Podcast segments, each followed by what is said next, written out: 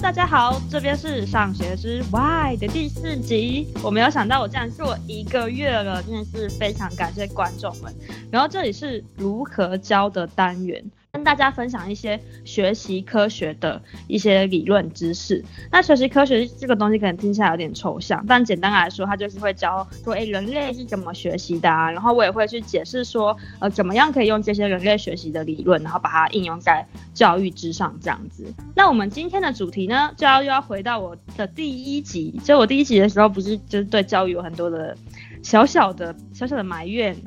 那。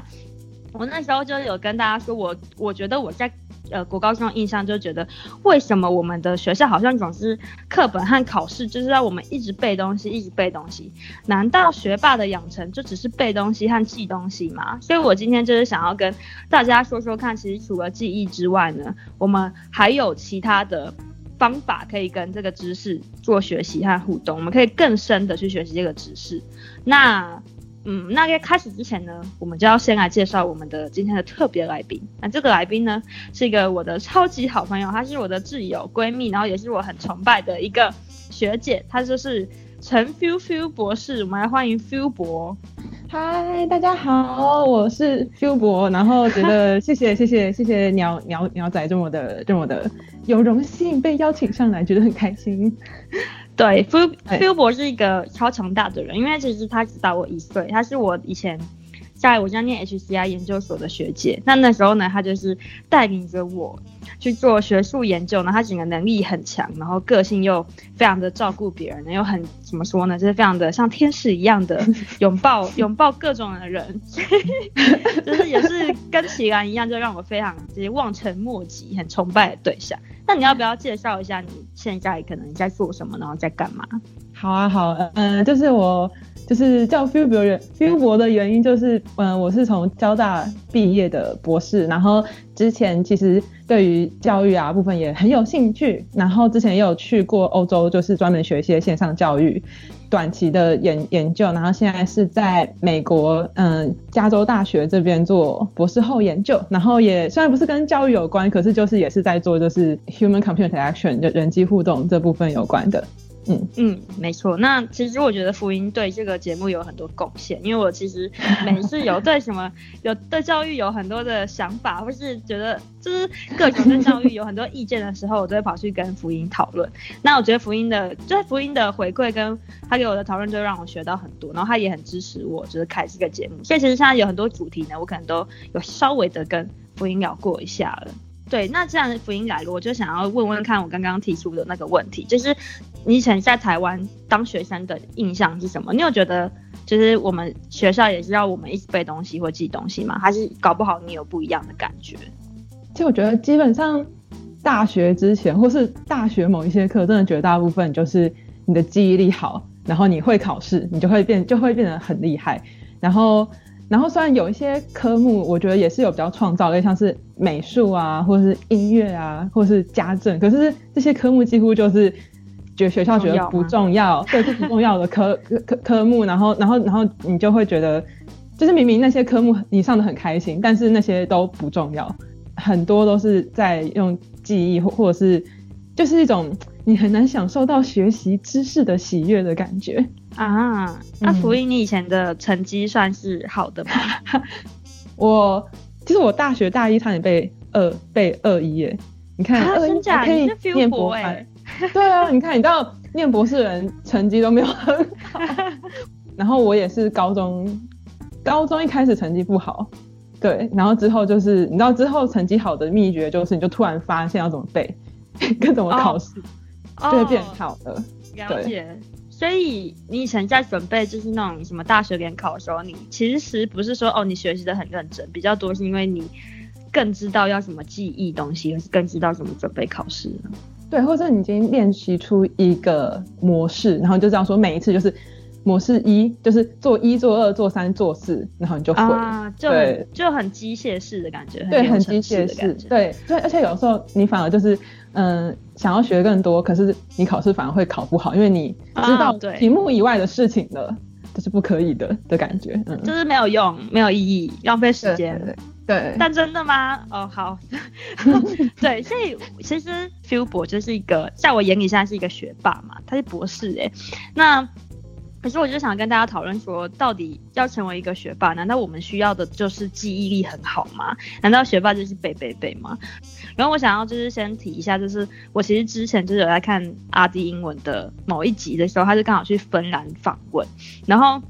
他就去芬兰呢，就随便抓路上的大学生，然后就问他们说：“哎，你觉得芬兰的教育的特色是什么？那他帮到你什么？”然后当下就有一个学生就是直接回答，然后就说：“哦，我觉得芬兰的教育就是教我怎么样去使用知识。”我就有一点点吓到。就第一点是我觉得，哎，他很了解芬兰教育的意义是什么？哎，因为我第我第二集的时候跟齐兰。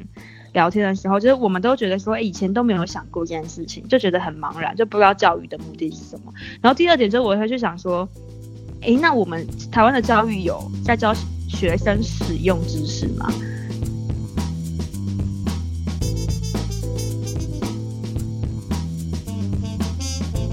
那今天要跟大家介绍的一个东西叫 Bloom's Taxonomy，然后这个字不好念啊，Taxonomy，那他就是 Bloom 是一个人。呃，翻译叫布鲁姆，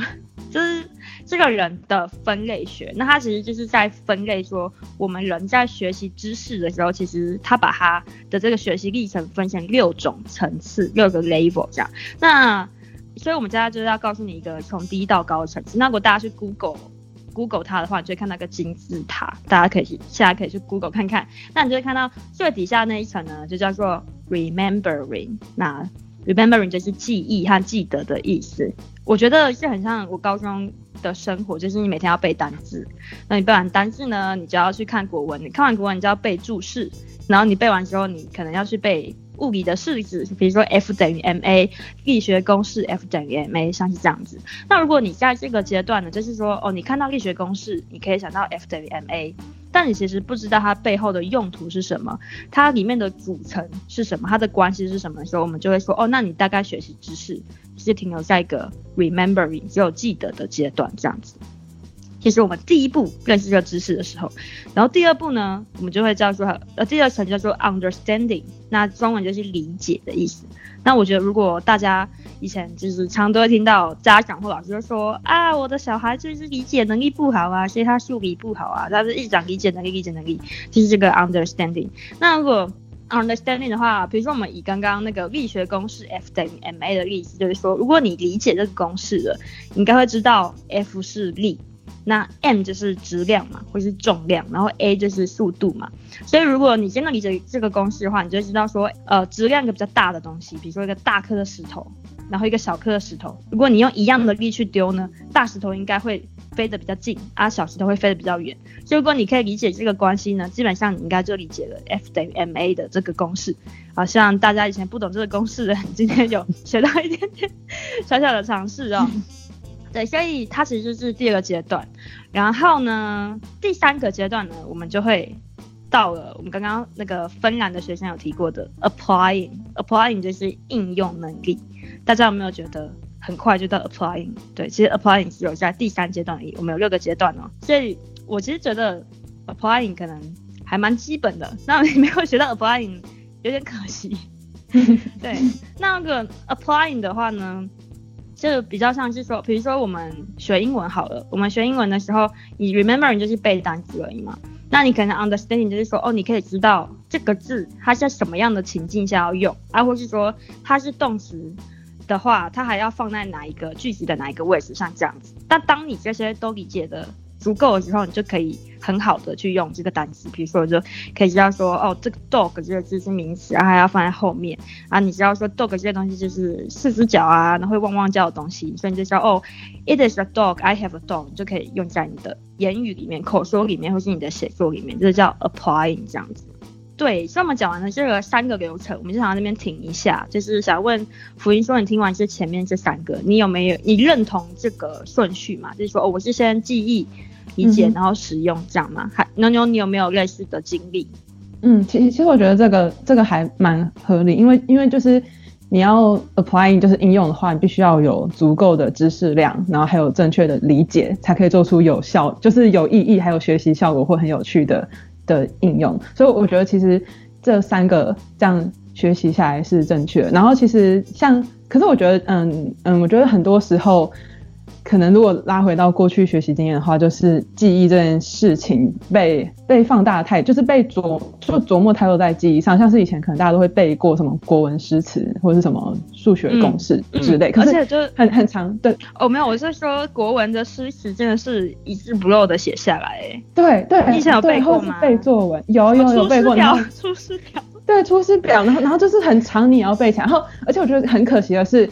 你就是背完就没了，老师不会叫你自己写一篇出师表的 review 之类。我觉得就是你写完出，就是你可能背完之后，嗯，他没有问你的感觉是什么，然后他也没有叫你，比如说去演演看诸葛亮在想什么，他的心情是什么，他都不会跟你说，他就叫你背出来，你背出来你就一百分，然后你错一两个字你就被扣分，对，很痛苦。少少了一个汁，少一个奶就错，可是老师就会跟你讲说这个汁很重要，是因为什么什么，就是。他大多部分 remember 完之后，我觉得很重要的是你要去跟他了解才可以应用。但是，但是如果只有记忆的话，我觉得是你就是一直停留在第一层，且没有什么学习的效果。嗯，所以就会有一种知识无用的感觉嘛，就会觉得我背了很多东西，然后我不知道那个到底要干嘛。对，真的。有没有你有没有一些经验是你你可能漏了中间某个步骤，然后你就有点学不起来的？很多是我觉得像是微积分吧，就是微微积分，如果大家有上过微积分背那什么，好难、喔，就是一堆什么 sin sin 啊三角函数三角函数 sin cos cos sin 就那些东西，就是很多老师就一开始就直接教你背，可是其实如果你、嗯、对口口诀，但是其实如果你了解它的里面的方式，其实你就会你不用背，你只要画一个图，你就会知道。可是很多老师就直接跳过那一步，所以其实你永远都搞不懂三角函数在干嘛。嗯，三角函数就是。有点像是要画那个圆圈的角度嘛，三角形的角度什么之类，其实我也忘了，就是之前一定要背什么 sin sin cos sin 还是什么之类的。对对对对对，就是对而且就是发明一堆奇怪的背法，对，嗯，对，所以我我觉得很像是说，我觉得很多教育都是利用 remembering 来取代了解跟应用的这件事情。哦。像我很常教小朋友嘛，因为我现在当家教，嗯、然后我就有发现说，我我我对 understanding 有一个很深刻的点是，呃，当然像数理这种东西，一定要很好的啊理解之后，他们做的题目可能才会顺。可是我觉得很常会有小朋友卡住，是因为我们的教学方法并没有着重在想要让他们理解的更好。嗯、就比如说，呃、嗯，比如说我之前就有举例子说，就是正负数加减，大家就是学不起来。嗯、那你为什么一定要一直用符号的方式去教他们？你为什么一定要一直？逼他们记起来，减负二就是加，减负二就是加。你为什么不能跟他说，嗯、哦，你就是你就是还了你欠的钱什么之类的，像这种概念，那他们可能就马上就记起来。那我记得我之前有教那个 F 等于 ma 的力学公式，然后我觉得我的学生也是一直记不起来，然后他也不会用，嗯、然后后来我就去找一些什么电脑动画，就是那种丢石头的动画。那你可以去调说哦，我现在的力要多大啊？我石头要多大颗，要多重啊？所以他就可以去看那个变化时候，然后他们就很快就可以知道这个呃公式的意义到底是什么，所以他就很快的跳过 understanding 之后，他就可以马上 applying 它。我觉得可能很多数理应用题也有到 applying 啊，但是就是很有到应用程度。可是如果你中间那个 understanding 理解的地方，你就是随便，我不能说随便教，你就是相信他一直背，你就会你就可以用的话，我觉得。就是有可能要注意一下，嗯、就是可能你要换一个教学方法之类的。嗯嗯，而且嗯、呃，我很快就是，就其实有研究是教育认知神经科学，他们有讲到说，其实对于小朋友甚至到国中来讲，他们对于抽象思考能力的大脑其实还没有发展完全的。嗯、所以就是你要对，所以我像是鸟仔刚刚说的好，就是你是利用他现实生活中能够经验的东西去教他，其实对孩子来说。这样才能学得会，你而不是一直叫他用很抽象的那些数学工具去思考，因为其实那个能力他们要，其实老师都没有认知到他们并还还没有发展到那个能那个能力。嗯嗯。所以为什么很多小朋友小时候数学很差？我觉得很大一部分是因为没有用他现有的能力去让他学习。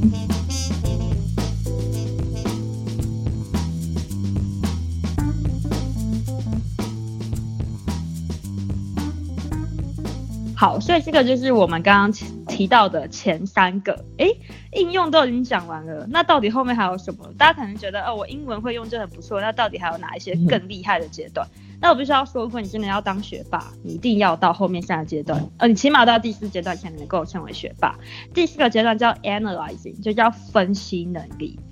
那它的分析就是大概是说，比如说我可能学了英文之后。嗯，你不只是会用哦，你可能听了外国人，或是听了某一某一个人他讲英文，然后你听完那段话之后，你可以跟我说他的起承转合是什么，他的第一段、第二段、第三段都在讲什么呢？他们为什么第一段跟第三段的关系又是什么？然后他的因果因果又有什么然后？就代表你很会分析别人的。话语，这就代表你的语文能力的分析能力很强，所以我觉得到这种程度，基本上你就可以稍微说你是学霸了啊。还有个例子，比如说煮菜好了，因为像我这个人呢，我就是照着食谱做的那种人，对。可是我就觉得照食谱做还是很容易做的不好吃。比如说我的我老公，他就可以做到说，哦，他看那个食谱说，哦，这个食材就要这个时候要用什么大火，这个时候要用小火，然后油温要多高，他都很清楚的。可以去分析说这个大火的用途是什么，这个加葱的原因是什么时候，他就可以自己就是稍微的善作变化一下，他就可以把那个菜做的很好吃之类的。那我觉得这个就是分析能力的一种。首先想要表示很羡慕你有一个这么厉害的老公，对，半个杀手，真的真的非常好的分析能力。我我我自己的话，其实我。我我自己也有诶、欸，就是我觉得我以前功课不好，可是有一天就突然领悟了分析能力的重要之后，就变成学霸了。Oh. 就是、怎么说？嗯，就就就是就是，我觉得我自己印象最深刻的部分是，我就突然发现，很多时候那些知识，你把它并排在一起之后，你会去知道说，哎、欸，它好像其实有某一种固固定的架构或者是模式。那当当你摸透自己摸透那个架构跟模模式，或是去分析的时候，其实你就会发现。同一个东西就可以应用在很多事情上面啊，对，就是就是它是利用你分析，然后才才能够得到这些，就是像嗯、呃，才能够得到就是通用的准则这件事情。嗯嗯，就有点像是说，其实有很多你看起来是分散的观念，它其实是有结构、有有关联性的。然后你把这个关联性可能画出来之后，你就可以应用在不一样的情境之下。对，不知道大家听不听得懂？对，那我觉得这可以做很多练习，比如说，我不知道大家有没有听过 concept map，就是比如说你学一个学一个主菜好了，比如说你想要学红烧鱼，那它可能就会去有食材的部分，然后可能有火候的部分，然后火候还有分。它跟不同的时间点啊，还有还有什么？剩下还有什么？还有盐啊，调味料那些部分。然后你可能可以画出很多不一样的圈圈，嗯、就是哦，你有这一些元素，然后就开始看这些元素里面又有哪些小元素呢？它们的互相的关联性是什么？如果你把这个东西画出来之后，其实会对学习一个知识很有帮助。嗯、那我觉得那个过程就是一个分析的过程。然后其实蛮多老师如果想要教小朋友分析能力的话，想要让小朋友知道说，哎，这个知识里面到底有哪一些元素，有哪些 components 的时候，他们会用这种方法。嗯哼，嗯哼对，所以我觉得这个这个可以做到，应该我觉得在职场上面就已经算是一个还不错，工作能力还算不错的一个人了。对，那下一个阶级就是真的是我觉得非常非常厉害的等级了，就叫第五层叫 evaluate，evaluating，就是评鉴、评断。我觉得这个就比较像是我们常常看到的什么美食评论家啊、影评家啊等等的。那我觉得它跟分析的差异有点像是说，比如说，因为像因为我很喜欢看很多 YouTube，他们都会评论电影嘛。那我就会发现有一些 YouTube，他们可能。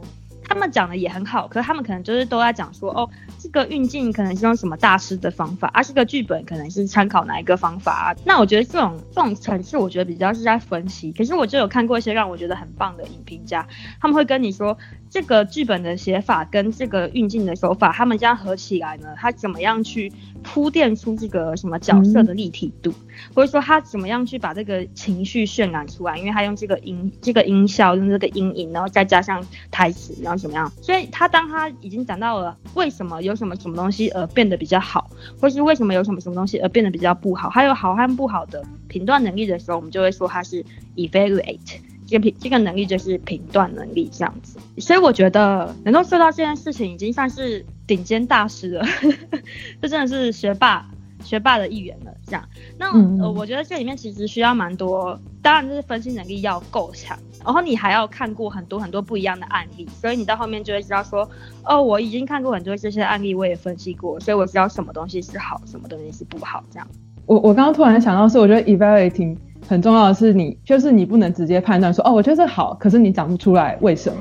就是真的 evaluate 能力是你要有逻辑、有架构的。去就是可能不能说服别人，但是你要很清楚的可以明明列明确列说哦，因为这个我所以我觉得这个很好。就像是比如说你吃冰淇淋，然后如果你可以去 evaluate 这冰淇淋好不好，你可以说哦，这个入口的第一个感觉它的奶油是什么，它是用什么奶油，就是就算只是吃冰淇淋这件事情都可以应用到就是评鉴的能力，然后并且可以说你评鉴背后有理由。是什么理由这样子？嗯、就在更应用到说，好像是更专业，就是比如说在在职场，然后你要说说服对方客户的时候，客客户就会说，为什么我要我要用你的这个东西？为什么我要找你们？那这时候你就可以说，因为你就可以去 evaluate，比如说你们自己跟其他的公司比较，或其他产品的比比比较。我我现在就是这样子听下来，我就会觉得说，嗯、呃，如果大家现在在职场工作的时候，也可以回去反思一下自己，说，哎，你可能你在你的专业上，你目前大概是在哪一个 level？你可能你可能专业有很多种不一样的知识，那可能有一些是你很很在意的一些知识技能，那你大概在哪个 level？那你可能可以往哪一个方方向去前进这样子。嗯、那最后一个层次，它放在最高点，那它叫做 creating，就是创造创作。呃，比如说像很多很厉害的画家，为什么编舞大师啊？哦，我就有一个很好的例子，就是小当家，就是神厨。为什么小当家可以被称为神厨呢？我们先不论好不好吃，但就是说，小当家呢，可以，可以就是用。呃，以前的人没有用过的方法，或是他可以整合很多很多人的方法，然后创造出一个最新的做法。比如说，他就用那个，他就把刀子切成切了很多个洞嘛。你有看过那一集吗？有有有有，就 很多个洞，然后还真的有这种刀子，切个钢丝不是吗？啊对对对，什么什么什么，他在切那个鱼肉的时候，就会瞬间透过那个钢丝的热，然后就变熟的那个什么鲷鱼肉，那个超扯的，但是。如果这是真的，这个是这个观，如果是真的，小当家就是一个超厉害的 creator。对，嗯、那虽然听说他做的菜好像没有很好吃，就是很多人还原过，但不管。那所以呃，这个这个观点。呃，这个 Brun 的观点，他其实他原本他是觉得说，一定这个顺序就是从 remembering，然后一直往下走，走到 creating 这样。那这不过这是第二个版本啊，其实他们之前的版本不是这样讲，其实后来大家经过修改之后，觉得呃学习知识的历程应该是这样子。那不知道福音听完之后，你对于后面这三个，嗯、呃，就是分析能力、评鉴能力跟创造能力，你的想法是什么？你觉得这个顺序你觉得合理吗？那你有没有一些亲身的经历？我觉得这个这个顺序就是还蛮符合很多就是大致上学习到的经验，虽然一定会有一些特殊的经验是相反过来，或是他们同时间存在，但是我觉得后面这三种比较算是比较高阶的能力嘛，才才是我觉得学习会带给我乐趣的部分，因为如果前面就是一直。记一直用，然后你其实你就是一直在特定别人告诉你的的样子下，就可能说你只认为世界上为什么我只会举冰冰淇淋的例子，就是你认为世界上只有香草冰 冰冰冰淇淋，你也只会做香草冰淇淋，那你就是前三个城市。可是后后面你可能就去分析说，哎，为什么冰淇淋是香草口味？你发现它是加了某些东西，那你就会去。知道说，那我可以加入不不同的品种的香香草，那你可能创造出一个新的，比如说香草加上葡萄，嗯、葡萄香草东西。然后我觉得后面这三个东西，你就是有这后面这三个东西的经历之后，你才会觉得，哎，那我我会愿意去学前面的东西，就是它是我前面东西的动、啊、动力。哎，你这个观点很好哎、欸，就是你是说，虽然说学习历程，就是 Brune 的看法是从从 remembering 到 creating，但其实如果、嗯、如果你知道了，就是上面这三种能力，或是你拥有这三种能力，它会激发你再去更想要去把下面的比较底层，比如说知识学习或应用的这个部分学得更深更好吗？嗯嗯。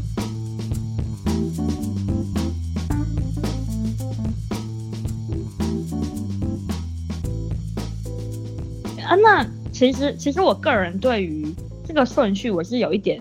我也是觉得没有非常说一定要分析完，然后评鉴，然后评鉴完之后 create 创造。我其实觉得分析，呃不，我其实觉得评鉴还有创造这两件事情不是一个阶层关系。哎，你有这样觉得吗？嗯，因为我觉得很多很厉害的评鉴家，他没有办法成为一个很棒的创造者。可是很多很厉害的创造者，他也不会是一个很厉害的评鉴家。然后我反而觉得。创造者他，我觉得他当然需要一定的技术跟一定的分析能力，但是我觉得他们拥有的东西是一个更额外的一个创意，天马行空，或是一个很强的整合能力。我觉得这好像是完全跟这个体系是不一样的东西，就有一个创造力，就是他可能有一个灵性，他很会把他自己的想法具体化啊，或什么之类，像很多艺术家就是这样子。所以我觉得一定要有这个元素，你可能才可以变成一个很厉害的 creator。但如果你只是一直去训练你的分析能力、评鉴能力，我觉得你未必可以。如果你没有那么有创造，你未必可以变成一个 creator。嗯，对，所以这是我的一个感觉。可我觉得像很多 creator，他可能他也没有办法成为一个很厉害的 evaluator，因为他可能没有办法那么理性，或是他的分析能力就没有那么强。然后我就觉得这好像是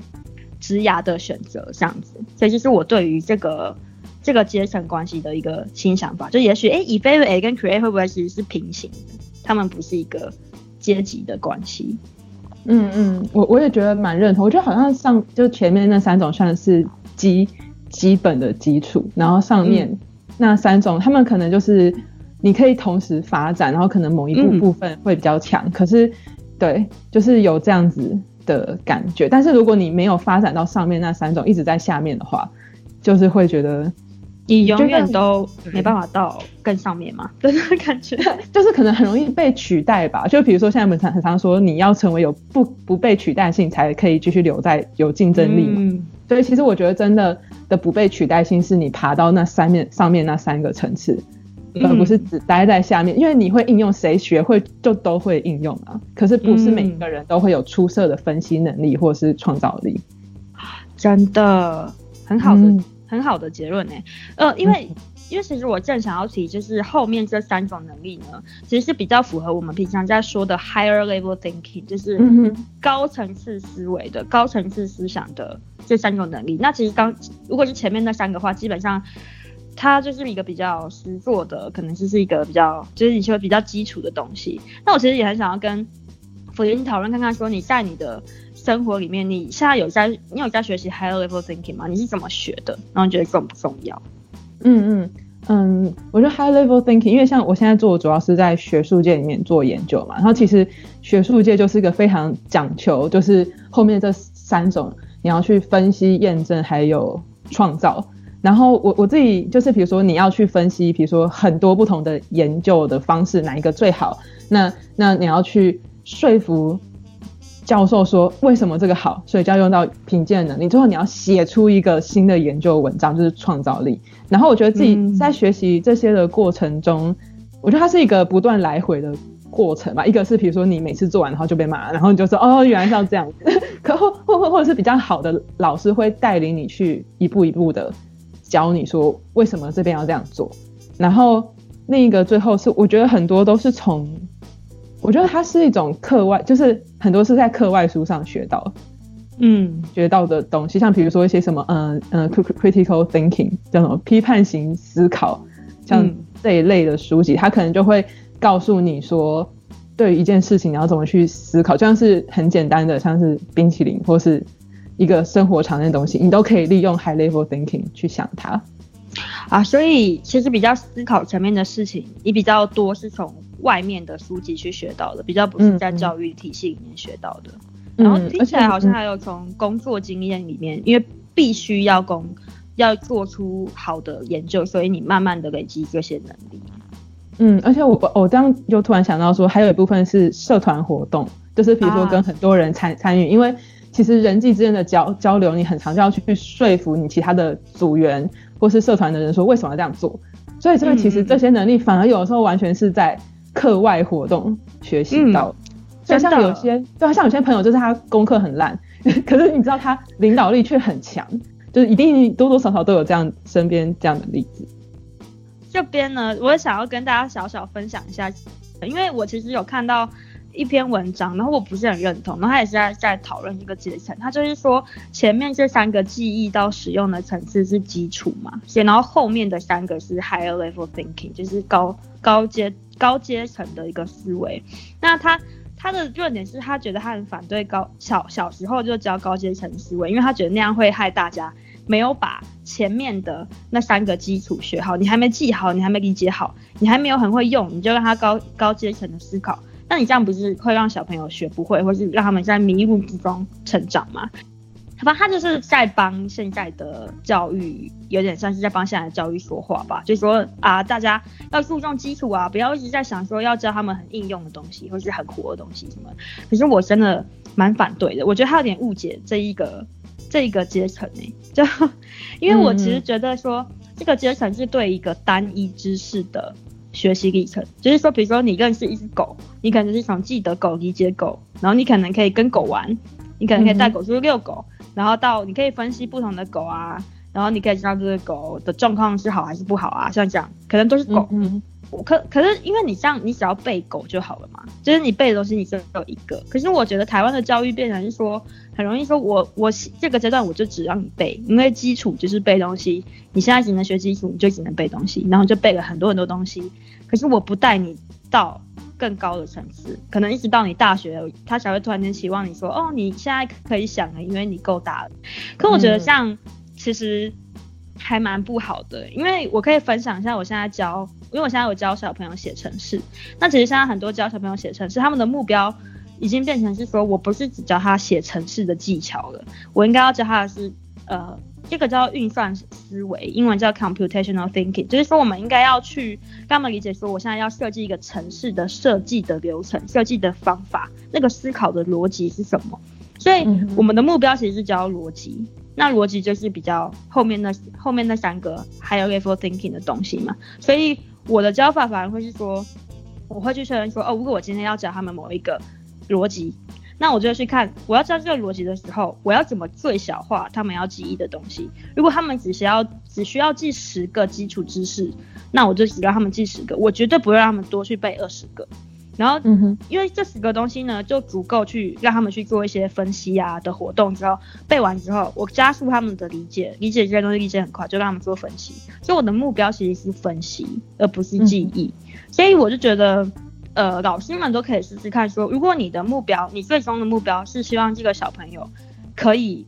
可以更会，比如说更会设计东西，然后更可以理解这些逻辑的话，我们可能要做的事情是，也许英文单字不要再背那么多了。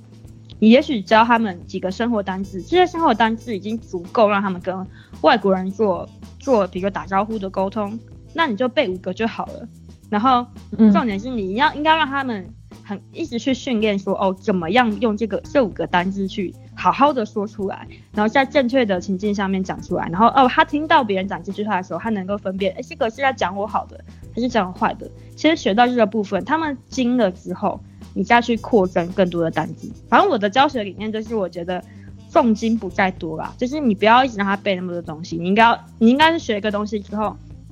记起来之后，然后你就把它拉到更高的层次，然后通了之后你再去增加下一层次这样。对，我讲好多，嗯、我不知道福音觉得呢？哎、嗯嗯欸，我觉得你讲的很好，就是我大肆大肆的讲我的想法。哎、欸，可是我我我觉得，可是我觉得我也我也后来，其实我也在想说，为什么那个老师会讲出这样的？他背后的动机是什么？我觉得有一个很大的误会，应该是说，